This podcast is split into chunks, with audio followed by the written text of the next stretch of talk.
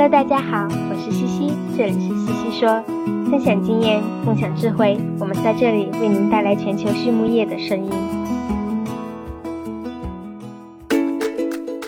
感谢西西说的合作伙伴们：英赛特解决肠道问题，美国达农威公司值得信赖的营养与健康专家，优宝生物、三和药业让健康养殖更简单。隆昌动宝十七年专注研制天然提取添加剂，引领畜牧业节能优产。大地汉克三十年专注为动物提供美味与健康。里兰动宝让食品和伴侣动物不断丰富我们的生活。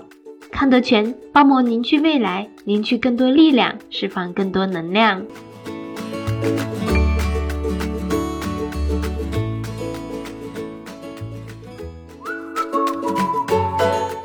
英赛特解决肠道问题，赛金素广谱四用抗菌剂，抗菌性能超强的肠溶型中长链脂肪酸，可肥酸五零，真正的肠溶苯甲酸，高剂量替代氧化锌，单保八零，无色味，水泡不变色，不反应型单宁酸制剂，钻石菌抗菌性能超强的益生菌制剂，高效产酶促消化，防治虾白变病，防流胃酸中毒，苯甲酸钙高效抗腹泻的酸化剂，促进乳猪采食，改善蛋壳质量。Hello，大家好，这里是西西说，我是西西博士公众号团队的丽婷。今天呢，我们来聊一聊饲料这个话题呀，是智力的质量。大家在听到这个题目的时候，肯定会想。如何提高智力质量，或者提高智力质量对动物生产有多少的提升呢？我刚看到这次采访的英文标题的时候呀，也是这么想的。但是听完采访，看见嘉宾发的这篇文章后，让我完全没有想到，嘉宾研究的并不是智力质量越好，动物的表现如何，而是智力质量越差，动物的表现会是如何。这种反向思维有时候真的还是挺让人有种柳暗花明的感觉。原来研究还可以这么做，还可以从这个角度来想。那么就不多卖关子，让我们一起来听一听这到底是怎么一回事儿吧。首先，我们来认识一下嘉宾 Patrick。Badger，他从小呢在印第安纳州的南部长大，从小参加秀猪、秀牛的活动。也正是因为热爱畜牧，所以选择到了普渡大学念动物科学的本科。完成了本科学习后，Patrick 觉得自己还应该再多学习点深入的知识，于是来到了堪萨斯州立大学，加入了饲料科学与管理团队。课题的方向主要是饲料智力的质量以及其对动物影响的研究。那首先呢，Patrick 就聊到了饲料质力与质力的质量。他说到呀，饲料的质力是指粉料经过水、热和压力的综合作用，通过模具成型为粒状饲料的过程，是颗粒料加工非常重要的一步。从工艺角度来讲，饲料质力可以改变物料流动性。减少饲料分级，而从养殖的角度来讲，可以提高饲料的适口性，减少饲料的浪费。同时呢，由于治理过程中的高温处理，饲料的消化率能够得到提升，也能够一定程度杀灭病原微生物。所以呀，尽管智力会带来额外的能耗、时间成本，但其对动物生长表现的促进作用能够抵消这部分成本，甚至能够带来额外的营收。颗粒料对动物生产性能的改善，主要体现在饲料转化率提高了。其中，质粒的质量是影响颗粒料所带来好处的重要因素。好的颗粒料应该大小均匀、硬度适中，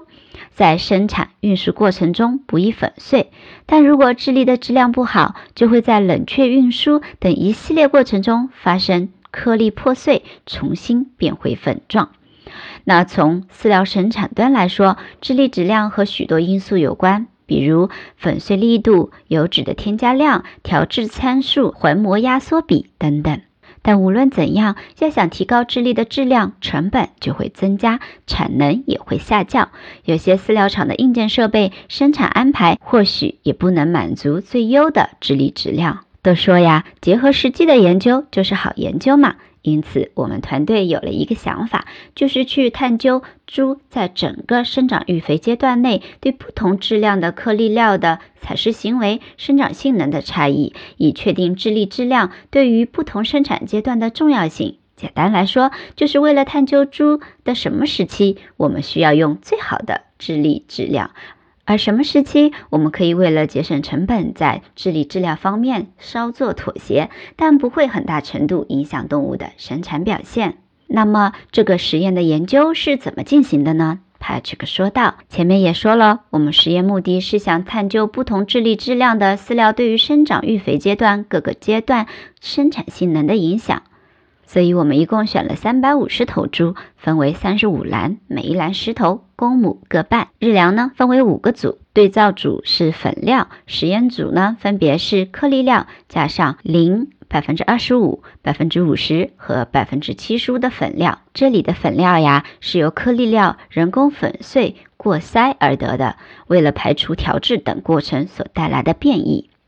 因为颗粒料自身在运输过程中也会粉碎，平均算下来，在料槽里四个实验组的料中，粉料占比约为百分之十、百分之四十五、百分之六十五和百分之八十五。同时呢，我们也设定了三个生长阶段，每个阶段二十天，分别是四十三到二十八千克。为第一阶段，八十一到一百零六千克为第二阶段，以及一百十八到一百四十四千克为第三阶段。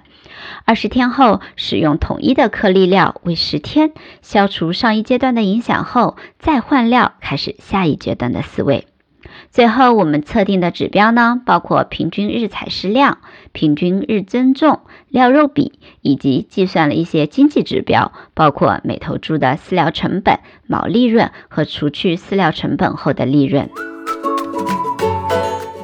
美国达诺威公司是全球酵母培养物生产经营领域的领导者。超过七十年来，达诺威产品的有效性和一致性已经反复得到市场和生产实践的验证。达诺威酵母培养物通过抵御应激的袭扰，改善和维护免疫健康和消化健康，来提高动物的生长和生产性能，以及确保畜产品的食品安全。达诺威始终致力于追求技术的创新和更好的质量，为养殖场和饲料厂等类型的。客户提供经济有效且可持续发展的解决方案。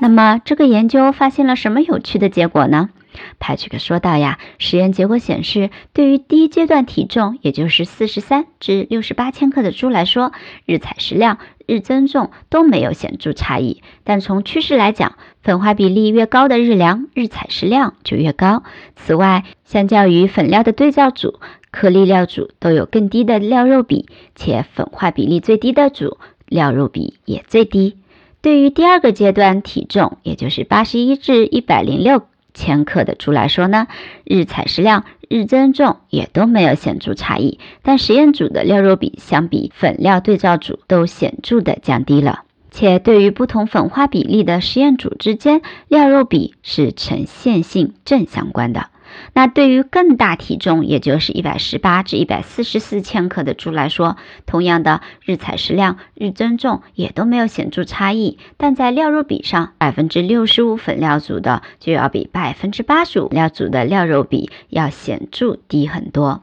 从经济效益上来讲，第一个体重阶段。对照和实验组以及实验组之间的三项经济指标都没有显著差异。第二个体重阶段和第三个体重阶段的百分之八十五粉料比例组的饲料成本，相较于粉料组都有显著提高。当我们关注除去饲料成本后的利润时，实验组相较于粉料对照组都有提升，其中第三阶段体重提升最为明显。总的来说呢，我们可以将这次实验的结果归纳为：颗粒料中粉料比例越高，猪采食量越大，但料肉比却有所增加。第二点，对于生长猪来说，体重越大，提升颗粒料的智力质量所带来的料肉比改善就越明显。第三点呢，从经济效益上来讲，在育肥后期提高智力质量所带来的收益更大。那么今天的西西说，我们就聊到这里吧。非常感谢大家的收听，我们下一期再见。